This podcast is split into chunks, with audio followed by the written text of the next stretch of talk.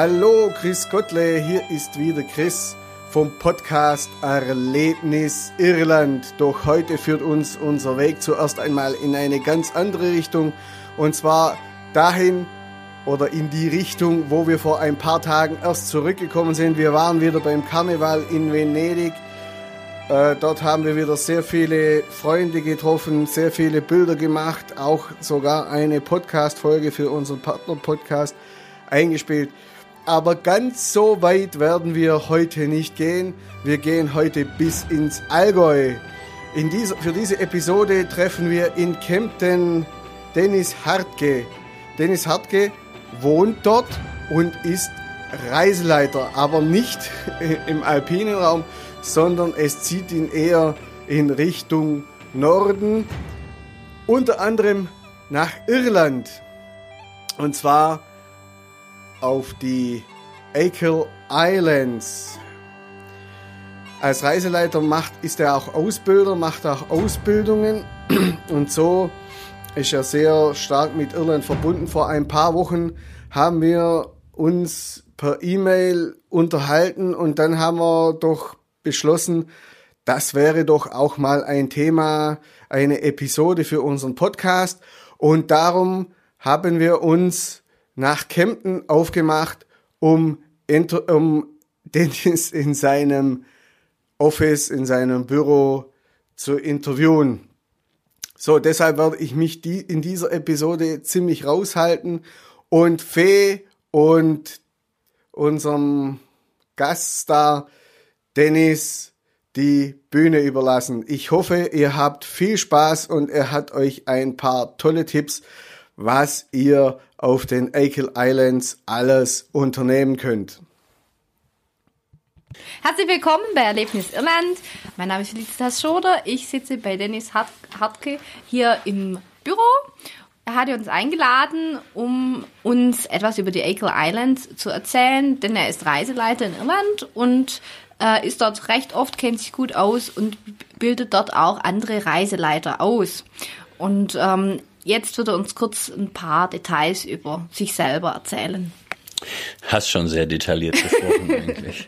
ähm, ja, das ist richtig. Ich bin äh, Reiseleiter in Irland, nicht nur dort, auch in sehr vielen anderen Ländern, aber Irland ist schon eigentlich das Vorzeigeland als Reiseleiter und äh, jetzt auch zukünftig als Ausbilder für neue Reiseleiter.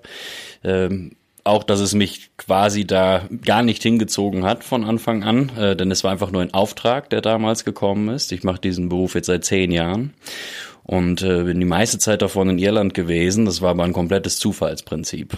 Das heißt, äh, mich wurde gefragt, als ich in Schottland war, da war ich zuerst Reiseleiter, ob ich nicht auch mal Irland machen könnte. Und somit kam dann die äh, Idee, auch mal dorthin zu gehen oder auch der Auftrag vielmehr.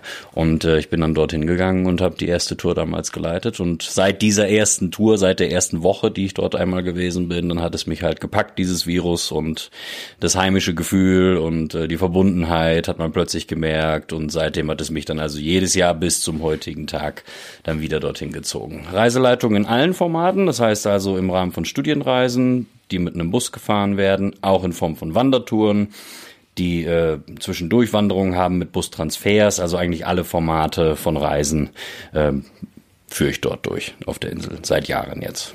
Mhm. Ja, Irland macht süchtig, das haben wir auch gemerkt bei uns. Ähm, was ist denn deine Lieblingsregion in Irland? Generell kann man sagen, ist es alles, was Richtung Westen geht und auch alles, was Richtung Nordwesten geht. Ähm, jetzt damit meine ich nicht nur den Wild Atlantic Way, sondern generell alles, was so Richtung Westen geht. Aber ganz speziell äh, ist es der Bereich der vorgelagerten Inseln, auch die, die noch mit Auto zum Beispiel zu erreichen sind. Mein Lieblingsort auf Irland ist Achill Island. Warum gerade das? Das ist ein ganz spezielles Gefühl, würde ich sagen. Denn äh, in 2014 war es das erste Mal, dass wir dorthin gefahren sind auf einer Busrundreise durch Irland. Und ich kannte diese Ecke von Irland damals dann eigentlich gar nicht. Alles, was so Richtung Eckle Island und, und Westport von da aus nach Westen geht, kannte ich nicht. Und äh, habe die Tour dann angenommen und musste mich da erstmal reinarbeiten in das Ganze, weil auch Nordirland damit drin war. Und als wir dann das erste Mal über die Brücke gefahren sind, ist ja schon lange mit dem Festland verbunden. Als wir das erste Mal über die Brücke gefahren sind, dann war es irgendwie so, dass man wirklich diese Schroffheit gemerkt hat, die quasi Baumlosigkeit, die Vegetationslosigkeit, dass es eine wirklich raue Landschaft ist und es nur noch ganz wenig Häuser und ganz wenig Leute gab, die einem plötzlich entgegenkamen und das alles so ursprünglich wurde. Das heißt, ähm, die Schilder waren nur noch auf Irisch geschrieben und die Schafe liefen über die Straße und die Leute haben ihren Torf gestochen und alle Leute haben sich umgedreht, weil ein großer Bus mit einem auf die Insel gefahren ist. Also man hat so das Gefühl gehabt, so als wären wir die ersten Menschen gewesen wären, auch, auch wenn die natürlich das alles kennen, aber für mich war es so das Gefühl und dass man einfach dann diese dieses Spezielle dort drin gehabt hat. Ähm, man wurde unheimlich freundlich empfangen von den Leuten, weil wir auch zwischendurch dort äh, da natürlich was gegessen haben oder uns was angeschaut haben. Ähm, unheimlich hilfsbereit waren die Leute und man hat so das Gefühl gehabt, dass man so richtig willkommen ist, dass die Leute einen, äh, dass, dass sie sich richtig gefreut haben, dass man dort ist. Und äh, als wir dann runtergefahren sind in Richtung der Keene Bay, so der letzte Strand, die letzte Bucht quasi, die es dort gibt, ähm, und so ein kleines Häuschen einfach nur unten ganz verlassen am Strand steht und man diesen Blick auf dieses türkise Wasser hat, äh, um, umrandet von diesen gigantischen Klippen, dieses eingefärchte dort drin. Mhm. Das war so der Moment, wo ich gesagt habe, wow, eigentlich möchte ich hier jetzt den ganzen Tag nur noch verbringen und am liebsten würde ich hier auch bleiben und würde mir alles ganz im Detail angucken. Und das war so der Moment, wo ich gedacht hatte, ja, das ist so ein Ort, da möchte ich immer wieder hin zurück. Einfach nur, weil diese natürliche Umgebung das in mir entfacht hat mhm. in Kombination mit den Leuten. Mhm. Also diese Emotion, die dann einfach dieses Heimelige, würde man sagen, dann ähm, aufbrechen lässt. Also das haben wir auch schon festgestellt, dass wir eigentlich uns auch in Irland sehr zu Hause fühlen, weil man einfach äh, mit offenen Armen aufgenommen wird und äh, man auch ein bisschen anders sein darf, was, was sehr schön ist, weil es die Iren auch sind, ja. Ja. So, wie oft äh, warst du denn jetzt schon auf den Acres? Ich kann dir eine genaue Zahl natürlich nicht geben, wie oft ich dort gewesen bin. Aber das eine führte immer zum anderen. Das heißt also, das erste Mal, als ich da war, war es also in der Keene Bay. Und als ich mich dann mit der Keene Bay beschäftigt habe, als ich dann rausgefunden habe, dass dort dann damals die große Riesenhai-Fangstelle gewesen ist, hast du natürlich überlegt, wo kann ich hier eventuell Riesenhaie sehen. Das heißt also, ich musste jedes Format für mich ausarbeiten, mit den Leuten sprechen, wo kann man diese Tiere sehen. Ich bin jetzt nicht nur mit dem Bus oder mit dem Auto gefahren, sondern ich bin dann auch wandern gegangen. Bin also an den Klippen entlang gewandert und die Anhöhen hochgewandert und habe alle möglichen Positionen dort ausgekundschaftet. So, das war quasi der erste Teil. Und der zweite Teil war, und der zweite Teil war, dass es dort das sogenannte Deserted Village gibt. Mhm. Das heißt also eine riesige Dorfgemeinschaft von unzählbaren Häusern, die dort verlassen stehen aufgrund der großen Hungersnot im 19. Jahrhundert. Mhm. Und alleine dort durchzulaufen und sich vorzustellen, wie das wohl damals gewesen ist, weil es war eine riesig bevölkerte Insel. Alleine das war ja so tausendfach mhm. bevölkert mit Menschen und dann komplett quasi äh, ausgewandert und, und ähm, entleert durch diese große Hungersnot mhm. eben, durch das Schicksal und die Tragik. Das war das Zweite. Äh, und weil man natürlich als Reiseleiter sich viel beschäftigen muss mit den Themen, die wichtig sind für das Land und auch mit der Geschichte, hat man da sehr viel Zeit verbracht. Und als drittes kam noch mit hinzu, dass ähm, das erste Buch, was ich damals über Irland gelesen habe, war das irische Tagebuch von mhm. Heinrich Böll. Mhm, der dort ja auch gewohnt hat. Exakt, ja. der in Doggord dann auch ein äh, Haus gehabt hat. Und man kann das Haus zwar nicht besichtigen, weil es eben für Künstler vorbehalten ist, die sich dort einmieten können. Aber auch dort wollte ich dann gewesen sein. Und somit kam immer immer mehr dazu, was sich immer mehr dazu getrieben hat, dorthin zu fahren. Also mhm. auch dort dann zu übernachten, mehrere Tage dort zu bleiben. Ich kann dir aber ehrlich gesagt keine genaue Zahl nennen, weil ich habe danach versucht, jede Tour anzunehmen, die auf Island geht. Deswegen ähm, ist es unzählbar geworden mittlerweile. Kann ich gut nachvollziehen, weil es ist einfach diese, diese Ruhe, die, die die Insel wahrscheinlich auch ausstrahlt, ähm, weil es einfach doch mal noch mal zwei Gänge zurückgeht mhm. und dann eben an dieses alte Irland auch erinnern. Ähm, und dadurch dann eben auch noch gewisse sonstige Emotionen dann hervorruft und dann einfach auch der Weg zu sich selber eigentlich auch finden kann, oder? Mhm. Das ist es doch. Mhm diese Tranquilität, die dann einfach dann auch äh, durch das Beobachten vom Wasser, von, von, von dem Torfmooren und auch von, von den Stränden, die dort sind, ausgeht. Ja, du hast eine, äh, einen, einen enormen Sog der auf dich wirkt, weil du in dieser Kulisse stehst und dann gibt's diese riesigen Klippen, die da sind mit Seevögeln und es ist, wie du gesagt hast, sehr still an manchen Orten. Du hörst, wenn dann nur den Wind ab und zu mal, ansonsten gar nichts, es ist komplett still dort. Ähm, und dich fasziniert dann einfach, oder mich vielmehr fasziniert einfach die Einfachheit, in der die Leute dort leben, in dem Alltag, den sie noch von traditionell bis zu unserem Zeitalter, also kombinieren und dass es keine Schwierigkeit dort damit gibt und äh, aber sie trotzdem versuchen, ihren Ursprung zu behalten, dass also alle mit anpacken, was jetzt Torfstechen oder Landwirtschaft mhm. oder was auch immer angeht. Ähm, dass es eine kleine Gemeinschaft ist, dass die Leute sich kennen untereinander und äh, ich habe natürlich auch mit Leuten dort gesprochen und habe gesagt, mhm. hey, wie ist denn das hier, wenn man hier lebt auf Eckle Island? Wie sieht das so aus? Und dann so, oh, ist, das erste ist natürlich immer, du kannst natürlich hier jederzeit ein Cottage kaufen, wenn du willst, selbstverständlich, weil wir brauchen Leute, die hier wohnen. Und das zweite ist aber, dass sie dir sagen dann, ähm, ich habe zum Beispiel das Glück gehabt auf allen Reisen, dass ich nie und nie, ich weiß nicht warum, schlechtes Wetter hatte auf Eckle Island. Ich habe immer Sonnenschein, blauen Himmel gehabt. Und deswegen sagt man natürlich, mhm hey, ich möchte am liebsten hier bleiben, ne? Mhm. Weil das sieht ja immer so toll aus. Ja. Und dann haben die Leute aber zu mir gesagt, die Einheimischen, du solltest, wenn dann mal einen Winter hier verbringen, bevor mhm. du hier hinziehst. Mhm. Bleib mal einen Winter hier und danach überleg nochmal. also ich schätze, dass es noch eine andere Phase der Saison gibt, weil na klar, im Tourismus arbeitest du nur in einer Saison, wo das Wetter abgegriffen wird, was Schönes, hoffentlich mhm. meistens. Und ähm, mir wurde gesagt, dass es da auch extremer sein kann. Auch dunkel. Also das hat man uns auf dem Sheepshead auch gesagt, wir hatten ähnliche Ideen. Mhm, und mhm. dann hieß es, ja, der Winter, der ist halt sehr dunkel und da geht sehr lange. Ja. Und ähm, wir haben uns auch mit Leuten unterhalten, die dann gesagt haben, ja, also im Winter sind wir nie da, weil wir ja. dann eben nach Spanien gehen und Sonne tanken, mhm. weil es man sonst fast nicht aushält. Ja. Mhm, und von dem her kann ich das gut nachvollziehen, vor allem wenn du dann super schönes Wetter hattest. Ja. Ähm, das macht dann einfach auch die Farben ganz anders und auch ähm, ja, der, der, Geruch und ähm, was halt so alles äh, dann das Urlaubsfeeling auch ausmacht, gell? Mhm. Genau. Hast du spezielle Ecken, die du sagst, ja, das sind meine Lieblingsecken dort? Dazu zählt auf jeden Fall die, ich nenne sie jetzt mal äh, Panoramastraße mhm. die man fahren kann. Sofort, wenn man auf die Insel drauf fährt, nach kurzer Zeit geht es dann schon links ab. Das ist auch gut ausgeschildert natürlich. Und es ist eine, eine Rundstraße, die man fährt quasi um Eckel herum, wo man dann Ausblicke auch hat auf Clare Island mhm. zum Beispiel und weitere vorgelagerte Inseln. Äh, da kann man so richtig spüren, dass großer Wellengang reinkommt und das ist alles sehr, sehr zerklüftet aussieht. Ähm, da hat man ganz tolle Aussichtspunkte, da fahre ich immer gerne hin. Äh, Keem Bay natürlich, aber jetzt nicht nur wegen dem Strand unten, sondern mhm. vor allem wegen der Wanderungen, die man dort machen kann, wenn man auf die Anhöhe geht von dem Strand weg. Dahinter liegt ja ein verlassenes, so eine Art Unterkunft war mhm. das mal, habe ich mir erzählen lassen, dass es eine Art Hotel mal werden sollte, aber man hat keinen Strom bis dahin legen können oder hat es nicht gelegt, mhm. ähm, aus welchen Gründen jetzt auch immer. Kosten wahrscheinlich. Höchstwahrscheinlich. Und deswegen ist dieses Projekt nie entstanden und das mhm. Gebäude steht. Aber wenn man hinter diesem Gebäude also die ganze Zeit in die Anhöhe hinaufwandert, dann kommt man nochmal in einen Bereich rein, wo verlassene Cottages stehen. Mhm. Und dann hat man die richtigen Steilklippen unter sich ähm, mit dem ganzen weiten Blick aufs Meer. Das ist quasi so das Beste, was ich da mhm. bislang gemacht habe. Die gehören ja zu den höchsten Europas, gell? oder? Da soll der Teil mit bei sein. Mhm. Das streiten sich natürlich alle immer drum, wer jetzt unbedingt die höchste Klippe hat. Aber sie sollen ein paar Meter höher sein als die Sleeve Leaks. Mhm.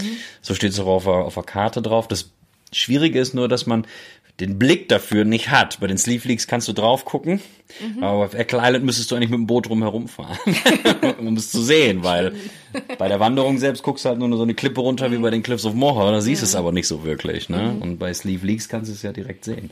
Ähm, ist auf jeden Fall der Bereich, der mit am beeindruckendsten ist. Mhm. Alles, was in dieser Landschaft liegt und wenn du drüber laufen würdest, auf der anderen Seite wieder runter, kommst du wieder in das Deserted Village hinein ähm, ist natürlich weit, aber trotzdem möglich. Und äh, das ist schon eine, eine atemberaubende Ecke dort. Mhm. Für mich, für mich der schönste Teil. Alles, was so hinten Richtung Dogout rausgeht, ähm, ist auch schön anzusehen, wird dann aber wieder relativ flacher, weil es Richtung Wasser geht und dann so langsam wieder Richtung Festland. Ähm, und Lieblingsort, wo ich mich am liebsten aufhalte, ist die Beehive Hut. Das mhm. ist ein Café, Restaurant, wo es immer die ganzen fangfrischen Muscheln und besten mhm. Fisch und so weiter gibt. Und äh, die äh, Patricia, die dort arbeitet, die ist auch ganz, ganz lieb und da fühlt man sich besonders wohl. Da muss man unbedingt hingehen, ja. Da sollte man hingehen, genau. Gibt es eine Spezialität, die jetzt speziell für die Eagles äh, da Also, ist? also das, was sie wirklich anpreisen, sind wirklich die fangfrischen Muscheln. Das, das wird dir angepriesen und wir bestellen die auch jedes Mal, wenn wir dort sind. Die haben auch eine schöne Auswahl an, an Lachs und so weiter, den man bestellen kann. Das ist toller Salat mit bei. Die machen das sehr, sehr, das sieht aus wie Fusion Kitchen, wenn man dorthin geht, machen das sehr, sehr toll, drapieren das schön. Aber das eigentliche, was so richtig ursprünglich ähm, serviert wird, sind äh, Miesmuscheln. Und da hast du auch noch so richtig, da, da merkst du, dass die direkt aus dem Wasser gerade kommen. Würde ich jetzt sagen. Wenn wir jetzt gerade beim Essen sind, ähm, Guinness oder Kraft? Ähm, wenn geht, dann sowas wie Rockshore oder äh, Clomnell. Ähm, alles, was so ein bisschen heller ist, meiner Meinung nach. Smithix geht auch immer. Ähm, aber ich, ich persönlich nicht Guinness. ist nicht, nicht mit groß geworden. geht alles immer so in diese Red Ale Richtung oder Lager. Das, das schmeckt mir schon besser. Dann kriegst du mich aber auch aus dem Pub schwer raus, wenn es das dort gibt. Hört sich doch nach Plan an. Definitiv. Ähm, wenn man jetzt auf den Acres sind, also Wandertouren, ähm, macht auf alle Fälle Spaß und ich denke auch, da bist du eine Weile dann beschäftigt. Also so eine Woche Acres, das wäre doch, glaube ich, so anpeilbar für den, Ja. für den allgemeinen äh, Menschen, der sich ein bisschen auch was für die Gegend interessiert und äh, dann gucken möchte. Ähm, hast du eine Lieblingspension, wo man dann auch bleiben kann oder ist da Ähm, was jetzt zum Beispiel für de, den deutschen Besucher äh, vielleicht ganz hilfreich ist und auch interessant ist, auch egal welches Alter oder welcher Jahrgang, und das ist jetzt das Schöne, man muss nicht dann unbedingt Englisch können, weil es wird von zwei Schweizern betrieben, das ist die Ferndale Lodge. Und die liegt quasi über dem Beehive Hut Café Restaurant in Kehl und ist ein Format, könnte man quasi sagen, von fünf Sterne Bed and Breakfasts mit Zimmern, die unterschiedliche Motto haben. Also man kann von dem einfachen, ich weiß ich nicht, ich, wir waren ja nicht in allen drin, aber im äh, irischen Stall bis hin zum römischen antiken Zimmer hast du Heiß. alle Formate, die auch unterschiedlich kosten dann natürlich. Und äh, die beiden machen betreiben das ähm, wunderbar, haben ganz ganz tolle Frühstücke und Auswahl und ähm, man ist sehr zentral auf der Insel dann auch, man hat kurze Wege.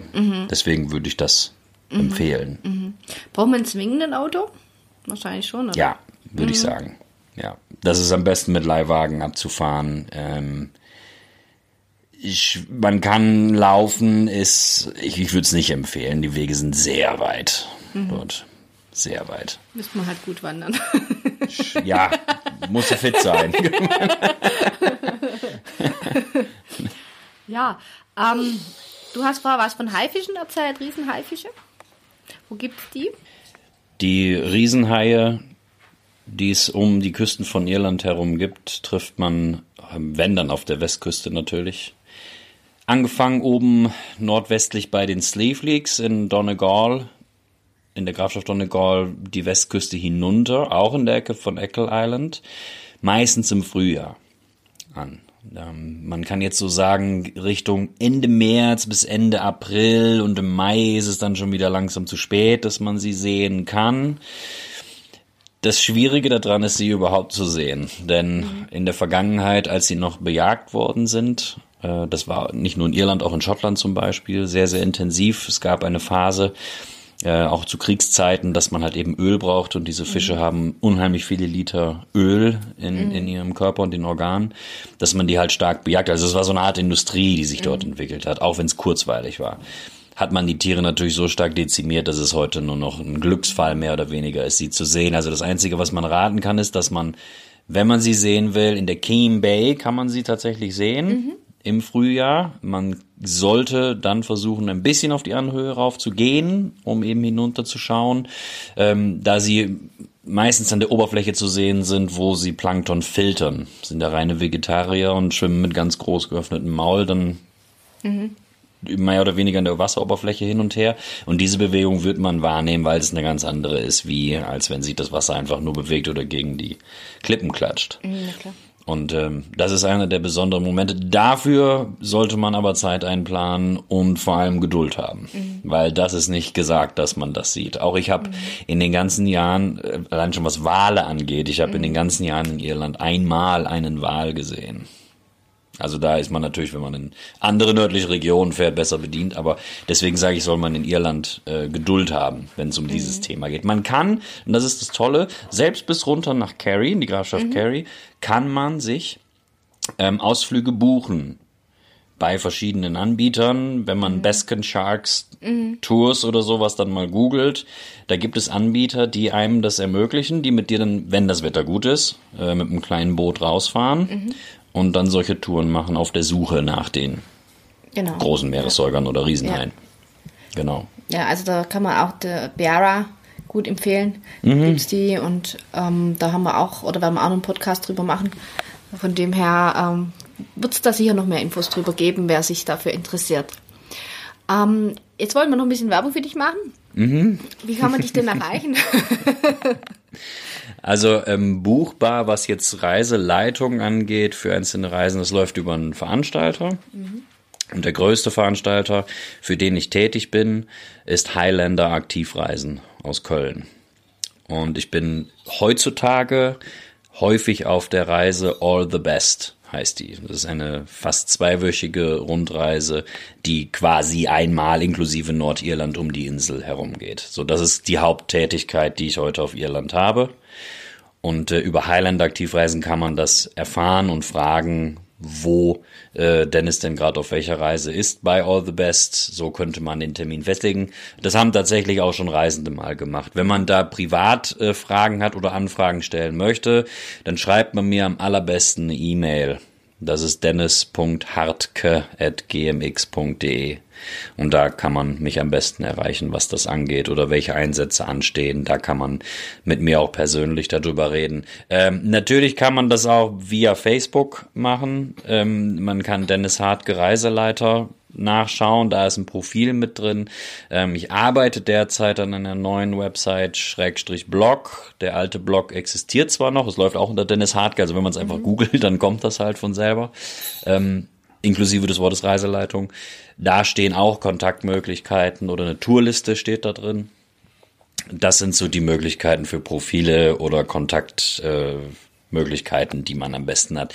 Telefon aus dem Grund schwierig, weil man nie weiß, zu welcher Zeit man mich gerade anruft und wenn ich dann irgendwo gerade im ewigen Eis bin oder sonst wo auf der Welt, dann kann es sehr teuer werden ja. für den anderen. Deswegen empfehle ich immer E-Mail zu schreiben, weil das lese ich auch wirklich. Mhm. Es gibt dieses Irland. Wer aber hinfährt und es nicht findet, hat keine Ersatzansprüche an den Autor. Das gilt natürlich nicht nur für Heinrich Böll, der diese Zeilen in seinem irischen Tagebuch geschrieben hat, sondern auch für uns. Wir zumindest haben es gefunden. Unter anderem auf Eckhill Island. Eckhill Island liegt nordwestlich äh, auf der grünen Insel im County Mayo ist nach wie vor ein Geheimtipp, vor allem für Wanderer. Es gibt dort auch sehr viele Wandertouren. Auf Grad 146 Quadratkilometer leben nur noch knapp zweieinhalbtausend Einwohner. Also auch nicht so dicht besiedelt, wie ja Dennis in unserem Podcast bereits erzählt hat. So, das war Dennis Hartke, unser Stargast heute im Podcast. Ich hoffe, dass euch die Episode gefallen hat. Seine Kontaktdaten haben wir natürlich in den Show Notes verlinkt, auch seine Facebook-Seite und so, falls ihr mit ihm in Kontakt treten wollt. Wenn euch diese Episode gefallen hat, dann lasst uns doch einfach eine Wertung oder ein Kommentar bei iTunes da. Auch in der nächsten Folge wird Dennis noch einmal bei uns zu Gast sein. Da gibt er euch Tipps zum Rest von Irland. Aber er wird auch über die Reiseführer-Ausbildung erzählen. Falls ihr also Lust habt, euer Hobby zum Beruf zu machen, dann hört das nächste Mal wieder bei uns rein in der nächsten Episode von Erlebnis Irland.